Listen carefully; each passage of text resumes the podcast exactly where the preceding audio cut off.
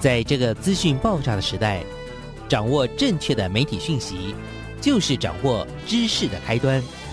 不论是电视、报纸、杂志、广播，还是像网络一样的新兴媒体，都欢迎来做客。媒体来做客。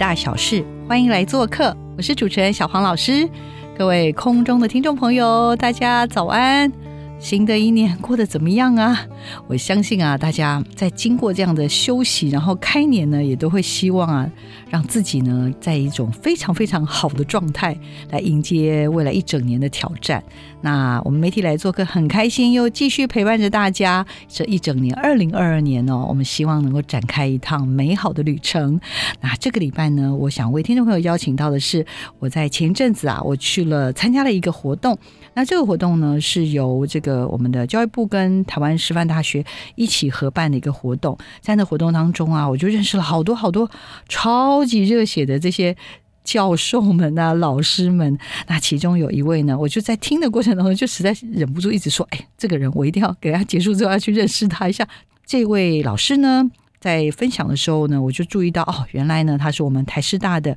全人教育中心的一位老师，叫蔡新章蔡老师。那蔡老师呢，反正呢他们在做的这个所谓的大学的社会责任，做了非常非常多事情。不过啊，这个小黄老师呢，我们通常呢，就是我们有自己的那个雷达。我的雷达打开的时候，是因为呢，新疆老师呢在聊到他在做的一个好有趣的计划，叫做“轻盈共学”的微型音乐剧哦。而且这个活动呢，一做已经做了。超过三年以上了哦，他从二零一八年就开始，然后呢，他也是这个得了蛮多的奖，然后最主要，其实我觉得最特别是他结合了这个呃我们的大学里面的年轻人跟社区里面的一些长辈哦，一起做这种所谓刚刚讲的音乐剧的创作，用非常有限的时间，竟然能够达到这样子一个这个一起完成音乐剧这样的任务，这个你说是不是很厉害呢？所以今天话不多说，我们就来邀请一下我们的来自师范。大学全人教育中心的蔡新章蔡老师，我们请他跟听众朋友打个招呼。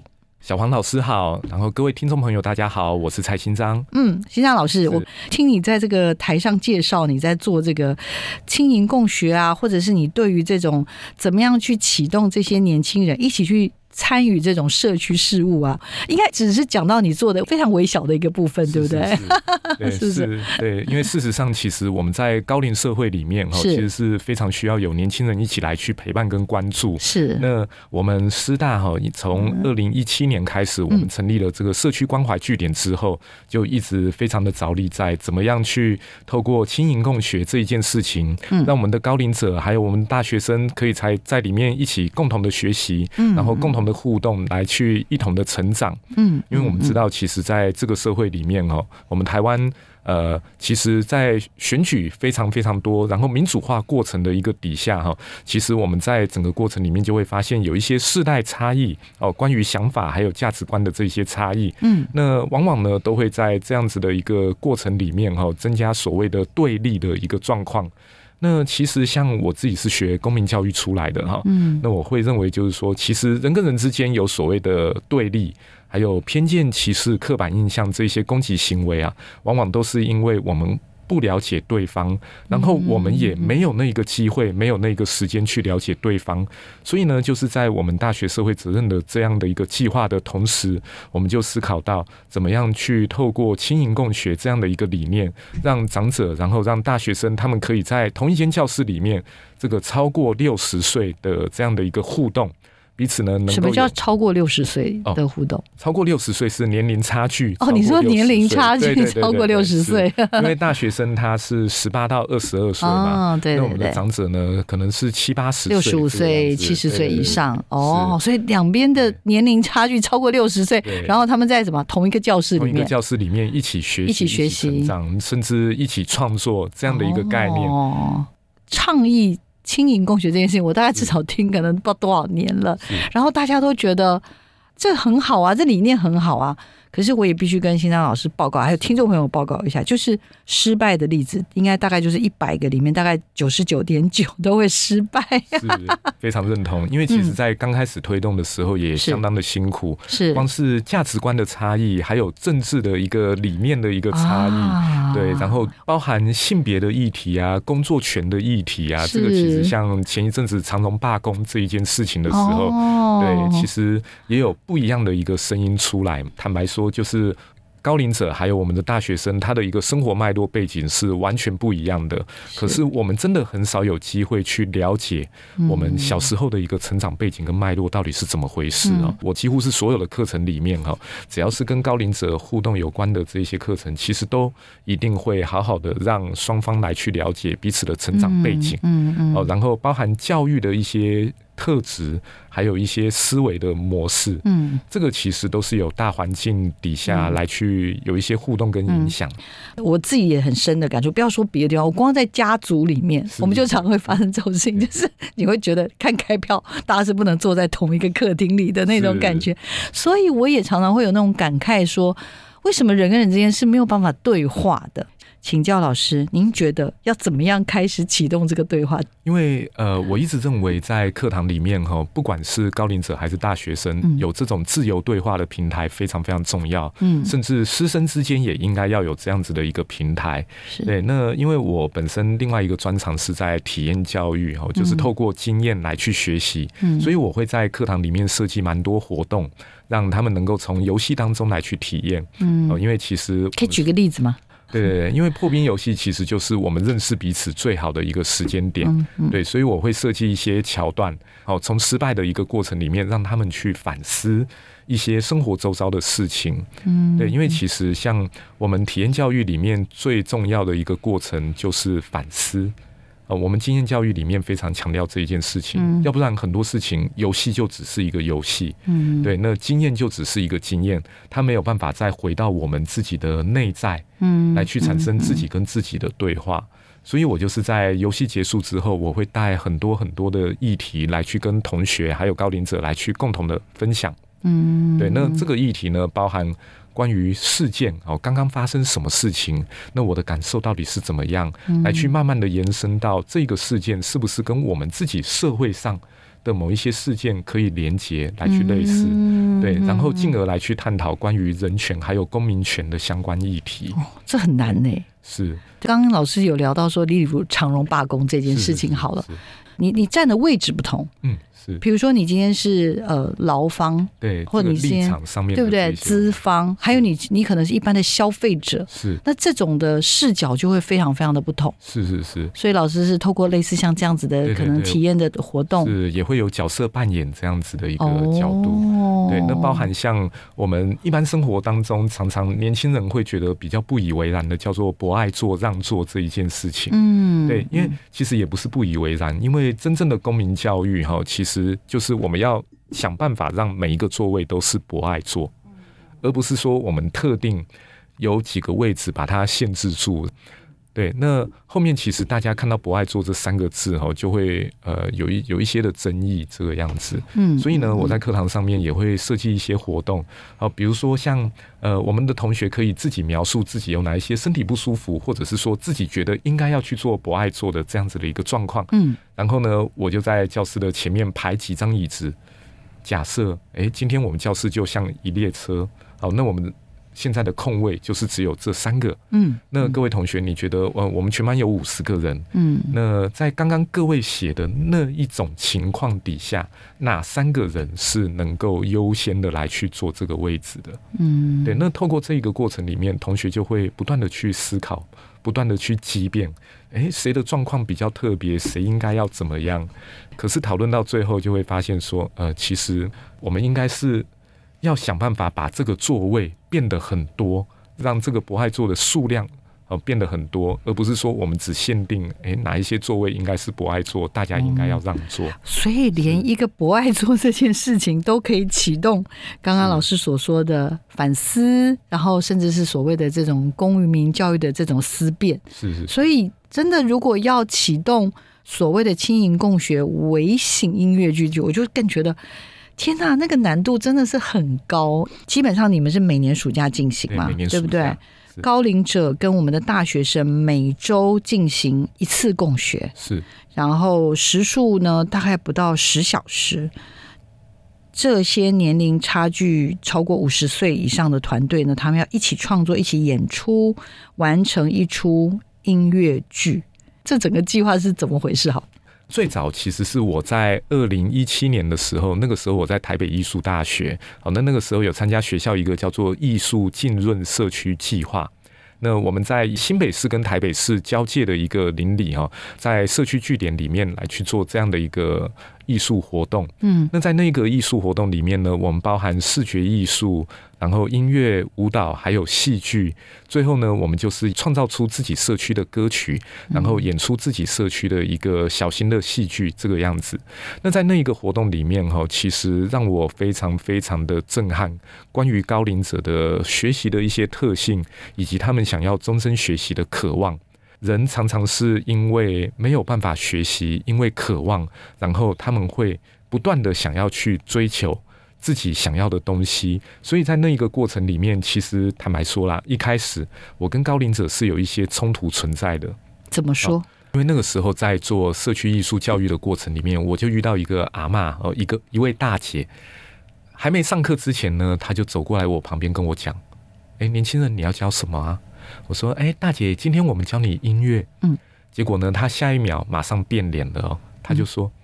我警告你哦，如果等一下你在讲那些豆芽菜的东西，我跟你讲，今天二十个人都是我带来的。”哦，你如果教的不好，让我不爽的话，我马上就把这些人带走，让你当场丢脸。这么呛哦？哎，对 他很呛，好对呛哦！那因为我那个时候年纪比较小一些，而且年轻哦气盛，对对年轻气盛哈。我听到这句话的时候，我也不爽，没有开对玩笑的。整个火就上来了。你以为你二十个人你就厉害哦？对然后我心里就想说啊，金马喜安诺，我今天是来这边来发心，来想要做这一件事情，我还在摆东西，我还在摆乐器，你就来跟我呛这句话，这是香蜜艺术啊哦。可是呢，很多人说哦，服务学习是一门废课啊，可是我认为啊，服务学习其实是非常真实的一门课。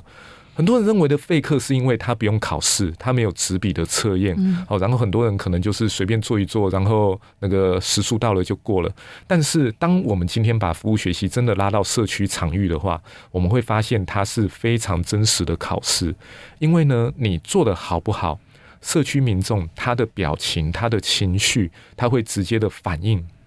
直接反映在我们的一个服务者上面。那如果呢，我们是做这种比较属于公益类的哈，或者是说工程类的这一些哦设计类的，当场有没有办法解决遇到的问题，这个是一翻两瞪眼的事情。嗯嗯哦，所以我觉得这种社会参与的学习，它其实是一个非常专业的课程。等于是说，我们透过这样的一个参与方式，让我们把我们自己的多元智能都相关的统合、统整起来，嗯表现在社区的场域上面。嗯，所以呢，回到刚刚这一个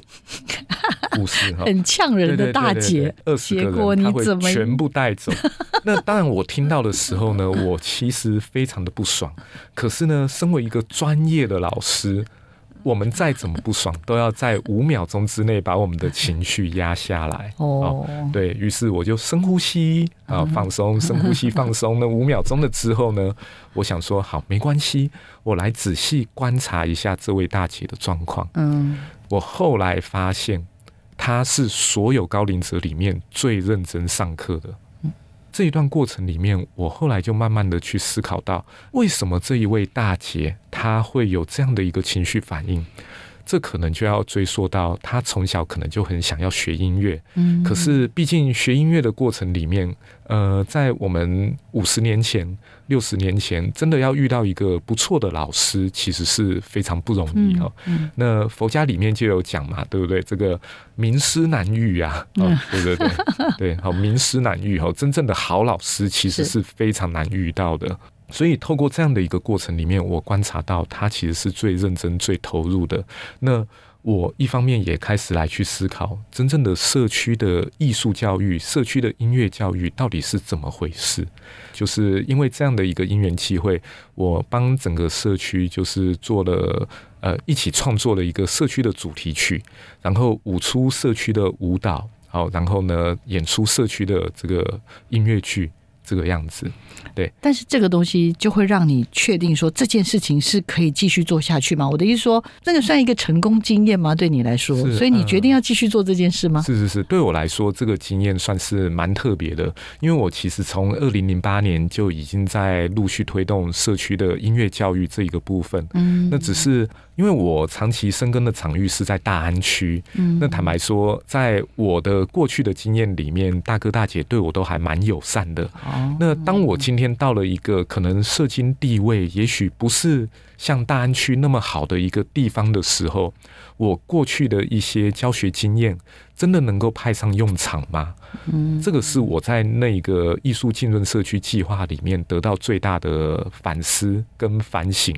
所以从那个时候，我就一直重新在思考所谓的社区的艺术教育到底该呈现什么样的一个状况。那当然，我在那一段过程里面也有遇到非常非常棒的老师还有同学们，嗯我们可以互相一起讨论，然后我们甚至也到第三世界，在那边做这个艺术教育的一个国际志工。嗯所以从这一些经验里面，等于说让我的眼界更加的开阔。那当然也是有前面这一些因缘际会。那二零一六年的年底的时候，就是师大的全人教育中心刚好就联络我，就提到就是说，诶，我们师大在二零一七年的时候想要跟台北市政府的社会局申请这个老人关怀据点，哦，社区关怀据点，问我有没有办法一起加入这一个团队，嗯哦，然后来去规划相关的课程。那我一听，哎，这个好像跟我先前过去的这些经验刚好又都结合起来了。嗯嗯对，所以我就到了这个师大的全人教育中心来去服务，嗯。那就开始着手规划这个社区关怀据点的相关课程。呃，因为我们师大走的是长期健康的路线，因为长照是我们倒下去了之后会需要长照嘛，嗯。对，那台湾人的这个长照哦，现在的这些不健康的余命已经到了八年多这个样子。嗯那我们就一直在思考，就是说，我们是不是可以透过健康促进，哦，包含生理的、心理的，还有社会人际的健康促进，嗯来去想办法延长高龄者的健康的时间。嗯嗯嗯因为像现在日本跟台湾其实脉络非常非常相近，所以我们有一些高龄场域里面，比如说像下流老人啊，哦，下流老人就是说他呃又老又穷没钱，然后又没有人理，没有人要，哦，嗯生活品质过得非常下流，然后也有所谓的无缘社会，哦，老人家到老的时候呢，有三个无缘啊，第一个叫做没有血缘。跟他有血缘关系的人，可能都提早一步走掉了。嗯，哦，然后呢，第二个叫做没有人缘。嗯哦，因为老了就会被人家嫌弃，嗯哦，没有人缘。嗯第三个叫做没有地缘，嗯。哦，就是说到老了，他可能因为经济状况的关系，或者是身体状况的关系，嗯。他必须要离开自己长久以来居住的这一些地方，哦，所以没有血缘、没有地缘、没有人缘，这三个问题也是台湾现在要去面对的。那第三个呢，还有所谓的我们有将近两百万以上的隐形照护人力，嗯嗯。哦，就是说很多人可能会因为要照顾父母、照顾爸爸妈妈，他可能是呃年老了，然后有失能、失智等等之类的一些状况。那我们可能年轻人要去照顾，因为年轻人本身自己也有工作哦，又要照顾的情况底下呢，可能到最后就会被迫离职。台湾大概我们经过统计，有一些媒体统计，大概有两百万的人面临到这种问题。嗯所以，我们当初这个计划发想的一个概念，其实就是希望能够想办法透过生理、心理还有社会人际这三大面向的一个健康促进的一些方案跟计划，来去延长高龄者他的健康的时间。那我们相信这样的一个理念哈，能够帮助社会解决我们现在长照这一方面的一些问题，嗯还有衍生出来的这一些可能会恶性循环的一些社会状况。了解对。所以老师在一七年的时候加入了全人教育中心，然后在二零一八年的时候。那师大的这个大学社会责任的计划也正式的启动了。是那老师原来从一七年开始去帮忙做规划的社区关怀据点是，那在这个据点当中，其实就有非常多的多元的想象，可能可以做一些事情，可能可以开一些课程，但是怎么开开呢？又把自己事情又搞大了，对对对就是又把什么银铃乐活据点又把它搞出了一个微型音乐剧坊，这件事情。很麻烦，然后问题很多吧，就是已经不是只是有一个人出来呛你说，哎、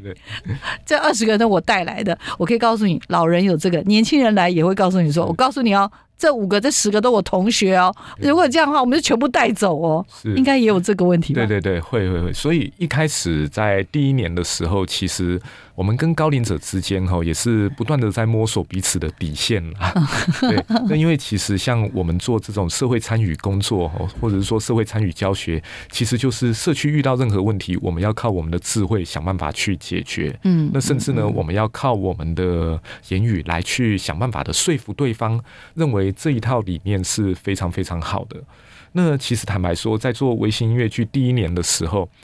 也是有老人家社区的大哥大姐跟我呛啊，他说：“哎、我们老人来到这边，我们只是想要吃饭、聊天、交交朋友啊，对不对？我干嘛？”被你操的这么辛苦，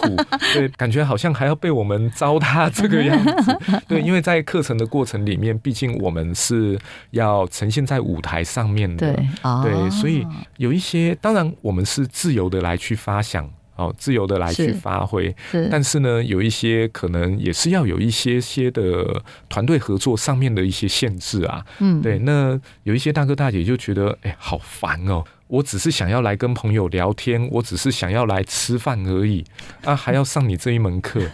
可是这个时候，我就会跟这些大哥大姐讲，你今天来参加这一门课程有没有收费？其实是没有收费的啊。嗯啊，他们又会说啊，我们有缴税啊，嗯，呃我们以前有缴税啊，对不对？很 哎，对，我说当然缴税是我们国民的义务嘛，对不对？你社会要正常的发展，本来就是我们要有一些贡献，因为我们都是这一个国家的公民。好，那您今天来这边上课。没有收钱，但是呢，您今天享受了师大的资源，哦，你享受了师大的场地，你也享受了师大的课程，那甚至我们还有这么多的大学生来去服务，哦，这些都是不用收钱的。大学的社会责任里面呢，除了我们大学的老师还有同学要有社会责任之外，长者今天来参加这一个活动，其实也是有社会责任的哦。嗯嗯那什么社会责任呢？其实就是这些长者们要想办法发挥在舞台上面展现他们轻盈共学的生命力。嗯因为我们要让台湾其他的人看到，我们也可以让世界看到，怎么样呢？台湾的老人家不是老了就没有用了，呃我相信有很多的老人家是这个样子。嗯他没有事情做，然后也没有兴趣，也没有自己的一些喜好，哦，那甚至呢，他也不太想要跟人家互动，跟人群互动，所以呢，他就只能待在家里面看电视。那个坦白说，这样子其实不是一个好的生活品质。嗯嗯那么这些大哥大姐来到我们的据点里面，既然享受了这么多所谓的免费的资源，那大哥大姐要帮我做一件事情，就是你要在舞台上面尽情的展现你终身学习、愿意接触年轻人、愿意一起学一些新的事物的生命力。这一种能量，我觉得散发出去，其实是会让人家感动，是会让人家看见的。所以我也在这样的一个过程里面，不断的想要去翻转。这个其实也是一种生命教育。是对，听众朋友应该听到这儿就大概了解新疆老师有多努力了。那在这里呢，我也想请新疆老师帮我们推荐一首好听的歌。这一首歌叫做《家》。这一首歌其实是我跟刚刚呃，我跟听众朋友介绍的，在台北艺术大学那个艺术浸润社区计划里面，跟在场的二十多位高龄者一起共同的创作出来的歌曲。哇哦，好，我们先听这首当时会呛他的大姐跟他的好朋友，还有跟新章老师一起完成的这首歌，叫做《家》。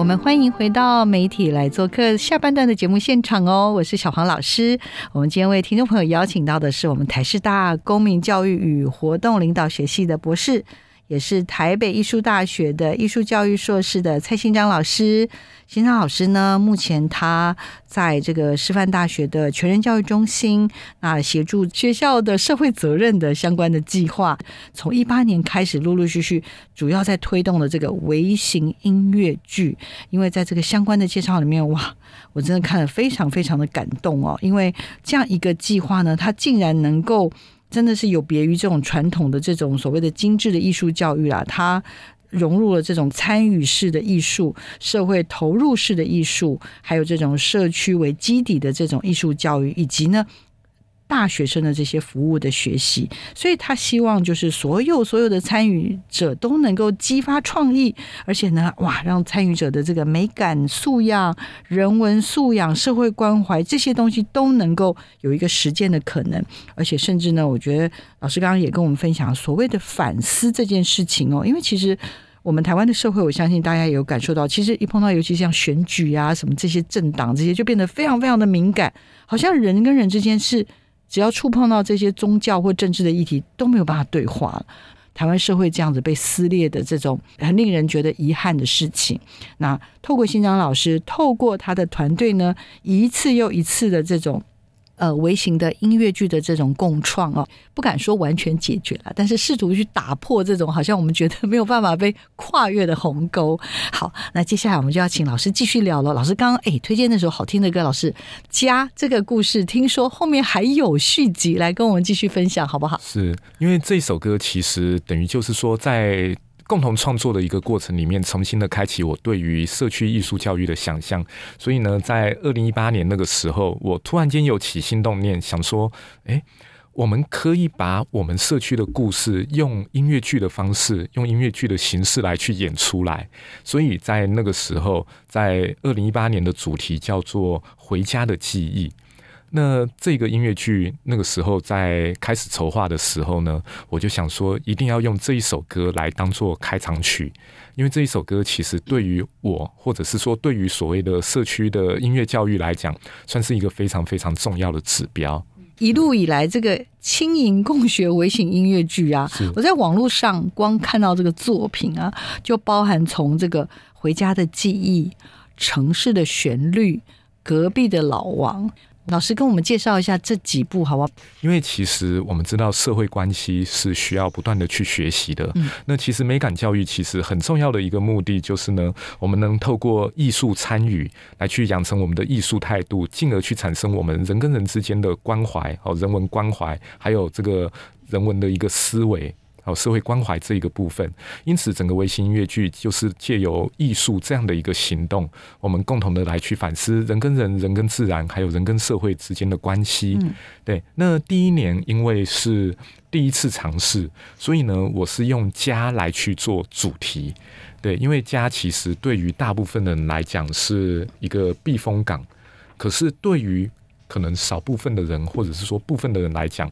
提到家这一个字，可能会是心里比较畏惧的一个来源。这个跟家庭的成长经验有关，是对。所以第一年我会从这个人跟人之间的依附关系来去谈。那这个其实也有一个故事，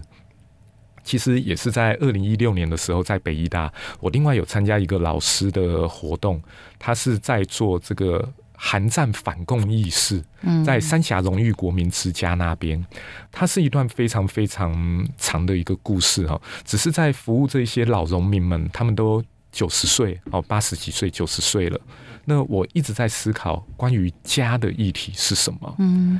那回过头来，就是在我们二零二一年的五月的时候，其实在疫情大爆发的时候。有些人他只能待在家里，嗯，有些人他是不管怎么样都没有办法回家哦。我们辛苦的医护人员，那甚至有一些人呢，他可能被隔离着，只能住在防疫旅馆里面。学生只能待在宿舍里面，不能出去，宿舍也是他的家。嗯，好，那在这样的一个情境底下，到底回家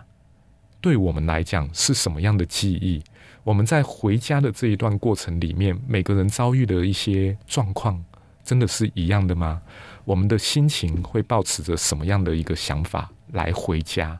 对，所以这是第一年我想要再探讨，从家这一个主题来去看依附关系。嗯嗯。那第二年呢，我的主题是城市的旋律，在城市当中，到底是我们选择留在这一个城市，还是城市选择我们？十字路口里面，我们可以看到来来往往的人群嘛。嗯，那这些人可能有些人只是路过哦，有些人只是过客，可是有一些人呢，他却在经意或者是不经意当中，为我们的生命刻画了一些痕迹。我探讨了人跟人之间矛盾，还有因为不了解而产生的一些冲突的问题。那第三年，隔壁的老王。这个故事好酷哦！这感觉好像最近不是有 有有类似的一首歌还是什么的？对对对，是。那在隔壁的老王呢？其实刚好是因为二零二零年我们疫情的关系，嗯，哦，那隔这个字它有隔离的意思哦。对，隔壁的那一个人，我们是不是真的能够了解他？那隔壁的人呢？可能是我们的同学。可能是我们的同事，嗯，可能是我们的邻居，也可能是我们的枕边人，嗯，我们是不是真的了解他到底是谁？他的内心在想什么？那为什么用“老王”这个字呢？因为全世界的华人都认识他，对他有非常强的生命力哦。因为不知道小孩的都说是隔壁老王，对对对。所以呢，其实用“老王”他是一个华人社会的一个代称，是是是。对对对。那像美国，他就是山姆叔叔嘛，Uncle Sam 这样子。对，那我们华人就是老王。呃，在这部戏里面，我想的就是，其实我们都有可能是所谓的隔壁的老王。嗯，对，大家都有可能是别人身边的老王，但是这个老王有。很多种不同的可能性是，所以在剧情里面我就特别安排这样的一个主题：嗯嗯，隔壁的同学、隔壁的同事，还有我们的枕边人，以及隔壁的那一个邻居，嗯，我们是不是真的了解他、关心他？嗯，是了解。OK，好，来，刚刚在听音乐的时候，老师已经聊到了，竟然有第四出戏都已经。在二零二一年的十二月，已经正式的演出跟发表。老师来给我们介绍一下，叫做《预期的愿望》。预期的愿望，这是什么呢？因为其实谈到愿望哦，刚好呃，我们新年要许愿嘛，对不对？可是呢，您会发现“愿望”这一个字哈，在中文非常简单，可是，在英文里面就有非常非常多不同的表达方式啊。比如说像 “hope”、“expect”。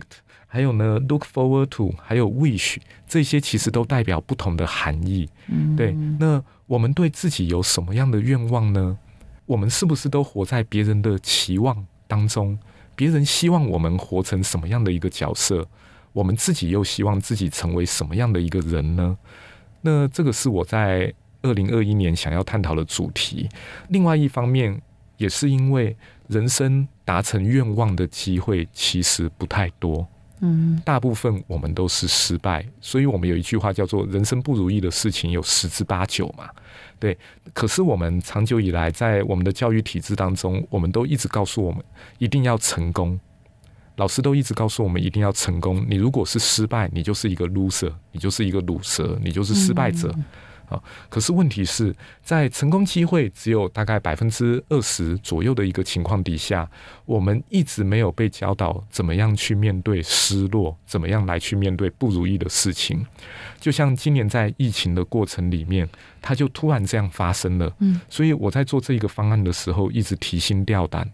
甚至在十二月初的时候，这个 Omicron 这个疫情也突然间的爆发，所以我一直很担心，就是说这样的一个状况到底能不能够演出？那我们在二零二一年的时候，五月十八号以后，其实我们瞬间就被冻结了。所以我很好奇，老师竟然二零二一年也能够完成你们的。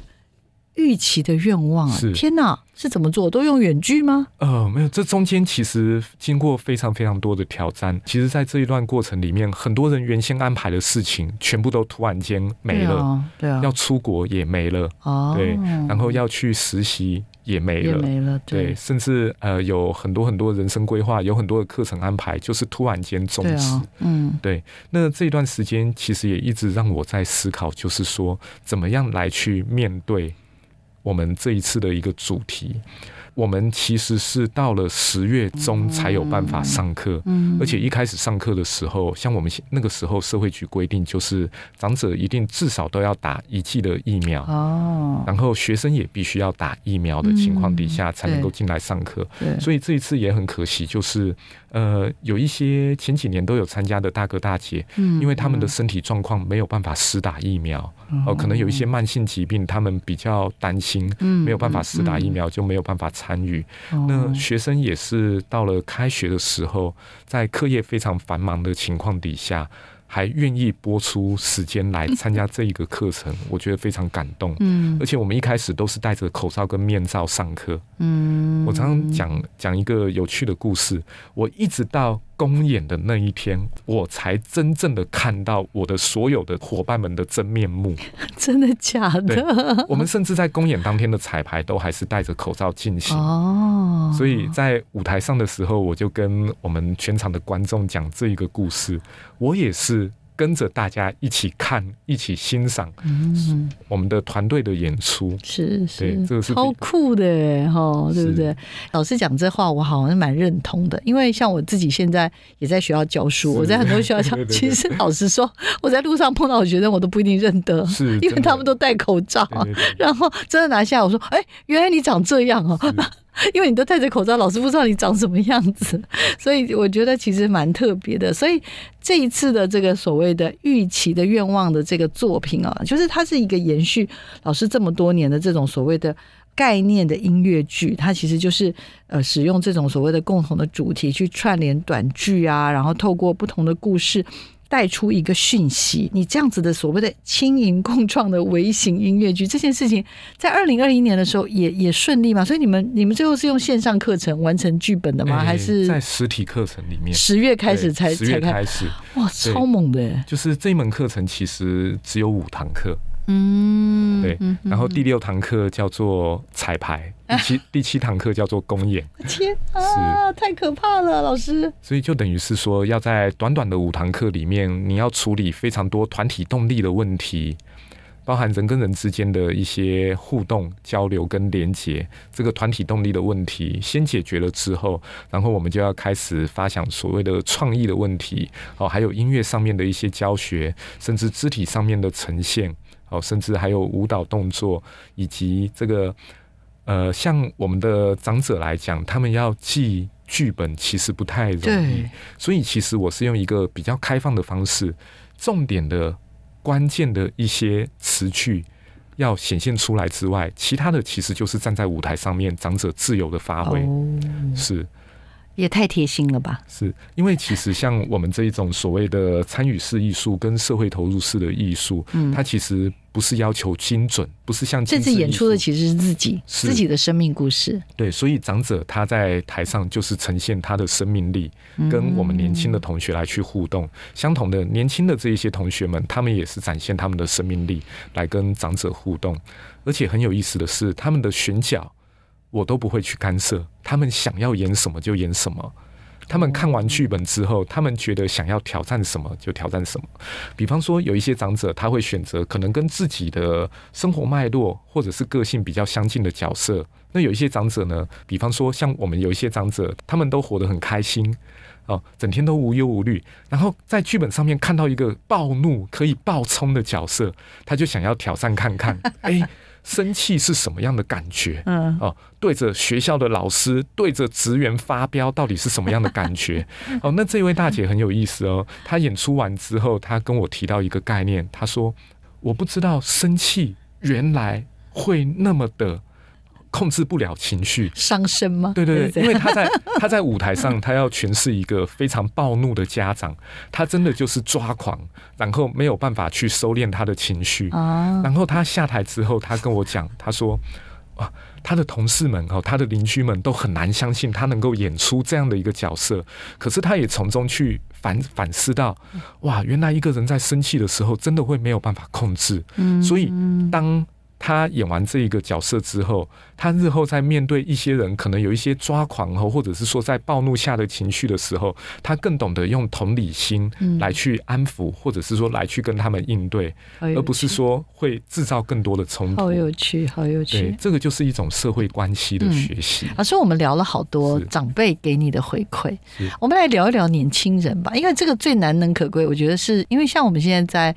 其实。都是里面都会有很多各个学校，我没有说哪个学校做的好，做的不好，但是这种服务学习这件事情，真的是它那个动力很重要。而是可以跟我们分享一两个，就是你觉得发生在这些年轻人身上，然后让你真的是到现在都忘不了的故事吗？是因为其实像我们在跟高龄者互动的一个过程里面，有一些。大学生们，他们之所以想要来参加，一方面可能是觉得好玩，可以跟高龄者互动；然后二方面呢，可能是有一些大学生他的爷爷奶奶已经不在了，他可能一出生就没有爷爷奶奶，对，所以在这样的一个过程里面，他们是想要来去体验一下，呃，或者是说来去弥补自己人生当中可能没有办法跟高龄者接触的那一种缺憾。所以在这样的一个互动过程里面，可以帮助他们去触动到很多他们童年时候的经验。嗯，对，而且很巧妙的就是说，哎，这个剧情最后的一个走向，好像跟每个人的人生或多或少都有一些关联，包含跟社区的这些观众们，因为像每一次的演出，观社区的观众都会写信给我。都会给我回馈，然后他们就会分享说啊，看到哪一幕，这个年轻人在跟长者互动的时候，联想到他自己的生命经验是怎么样，甚至呢，从这些有生命力的这些高龄者的活动当中，他也想到他的妈妈，就是说，我们从剧情当中是可以产生生命的连接，因为他们说。从这样的一个活动方案，包含里面有非常非常多游戏的设计，然后有很多社会议题的反思，然后有很多这种高龄者跟大学生不断的去交流，不断的去对话，这一种对话其实是非常自由的。那这些学生们是说，我让他们能够有更多元的面向，还有更多元的视野，能够看见这个世界其他不同角度的事情。他们是这样子讲，就是说这个方案里面。透过他们的参与，透过游戏式的一个学习、反思式的学习、经验式的一个学习方式，让他们开启了更多元视野的一个面向，嗯，帮助他们透过艺术这一个途径，能够更加的认识这个世界。其实有很多很有趣的事物，嗯，可以有很多很多不同的一个超出自己同温层的人，可以来去进行互动，而且一样可以完成这样的一个作品。其实，呃，在微信音乐剧正式的上课。时速大概是一点五个小时左右，可是呢，我们都还留下来跟大学生特别留下来跟大学生对话了一个多小时。嗯，对，就是在刚刚的一个过程里面，大家有没有什么想法？有没有什么发现跟感触？嗯，那从这个感触的过程里面，因为我们在带领反思，其实我自己本身也有一些心理智商上面的一些训练。嗯嗯，对，那我的助教课程的一些助教，他也是有这个心理辅导相关的一些专业，所以我们就。是从这个过程里面不断的帮助他们来去收敛自己的情绪，嗯，然后帮助他们发现不一样的可能，嗯嗯，对。那当然在这个过程里面，其实因为毕竟是高龄相关的议题，所以关于这个生老病死之类的议题，其实也是有在课堂里面有曾经遇过。是在演出的过程当中，可能长辈突然间离开了或等等这些吗？然后让年轻人觉得哇，原来这就叫无常。对，因为在公演前一个礼拜，一位就是先前一直都参加我们课程的长者，他突然间被诊断那个癌症末期。哦，是，所以所以年轻人其实是会很难受，因为已经变成不是只是路上的一名长者，而是我们等于就像一个大家庭。嗯。因为十八九岁的这个大学生，他们可能有一些人是第一次遇到这种生，可能面对到生死相关的议题，对，所以他一开始的时候很难接受，对对，但是这个其实就是一种生命教育，嗯，对我其实个人也在想说这件事情是好的耶，老师。是。因为。就是也可能因为经过这样的提醒，他再回头去检视他跟家人的关系，有的时候可能也不一定是那么过不去，或者他会更去自觉说，哎，当我现在什么都拥有的时候，我可能要更珍惜，是是不是这样？所以也有一些大学生，他是透过这边跟长者互动之后，嗯，然后呢来上了课之后，才开始去了解他的爸爸妈妈们小时候的成长背景是怎么样。对啊，对，因为其实，在父母管教的过程里面，我们常说，其实没有人是天生就会当父母。而是小朋友教父母怎么样成为一个父母。嗯，可是父母跟孩子之间的互动，其实也是一种团体动力、家庭动力。对，这个其实就是我们讲的关系动力学这样这样的一个领域。嗯嗯，对。之所以关系会产生误会、僵化，其实就是因为我们已经习惯了那样的一个模式，然后我们又不愿去改变，甚至我们没有发觉，哎，这是一个不好的一个互动模式。嗯嗯，所以等于说，这种跳脱同温层的一种学习方式，这些大学生们回到家之后，他会自己重新的反省自己跟家庭之间的关系，对，也在这个过程里面，更让自己跟家人有。更多更多的对话，嗯，因为在学校跟陌生的这些长者都能够对话了，难道跟自己家里的爸爸妈妈或爷爷奶奶没办法对话那应该是一个很好的训练了吧？我自己在想，这这真的是一个非常全方位的课程。好，我们今天时间差不多了，所以呢，最后我要留一点时间给我们可爱的新疆老师。来，老师许个愿吧。我的第一个预期的愿望就是希望今年的公演一样能够正常的举行。好，这个疫情非常非常的严重，我们真的台湾非常非常的努力，有很多看不见的人在帮我们负重前行。所以我真的也希望，就是说台湾能够在一个非常安乐、好非常和乐的一个情况底下，然后大家身体都健康的情况，我们都能够持续来进行这样的一个方案。好，那第二个预期的愿望呢？当然也是希望我们这样的一个常见的理念能够不断的生根，而且能够扩散出去。其实，在常见的方案里面，微信音乐剧只是其中一个。我们里面有十个非常非常大的一个主题方案。那这些方案呢，不外乎就是希望能够从生理、心理还有社会接触。人际这一方面来去提升高龄者的身心健康哦，还有人际上面的一个健康。因为 WHO 它有一个健康的指标，就是我们身体啊、心理还有人际都要健康才叫做健康。那这样的一个概念呢，其实我们带着大学生一起来去做这样的一个模式，我们很希望就是说由我们师大开始当做一个点，然后来去不断的扩散。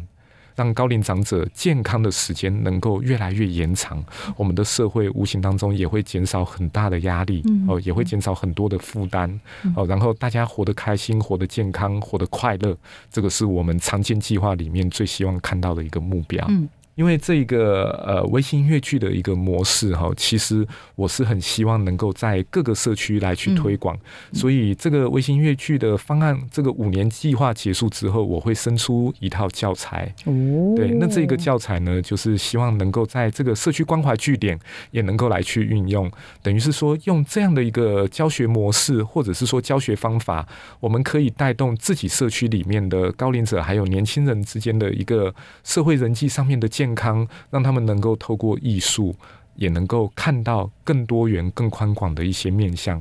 太棒了！对于我自己的，我刚刚已经举手了。我刚刚已经举手说，我想要申请这个教案，因为我觉得这个教案很有帮助。包含我住的社区，我真的最怕就是那些外籍的照顾工推着阿公阿妈，然后去在庭院里面散步。但是我真的很希望是能够有刚刚像刚刚所说的世代的交流，是这件事是最重要的，才是一个长远的好。好，我们今天节目到这边喽，差不多喽。我们在节目前呢，要请我们的新章老师再帮我们推荐一首好听。的歌，好的，接下来推荐这一首歌曲是我在第二年的微型音乐剧《城市的旋律》当中的一首插曲。在那一场的戏里面呢，谈的是时光。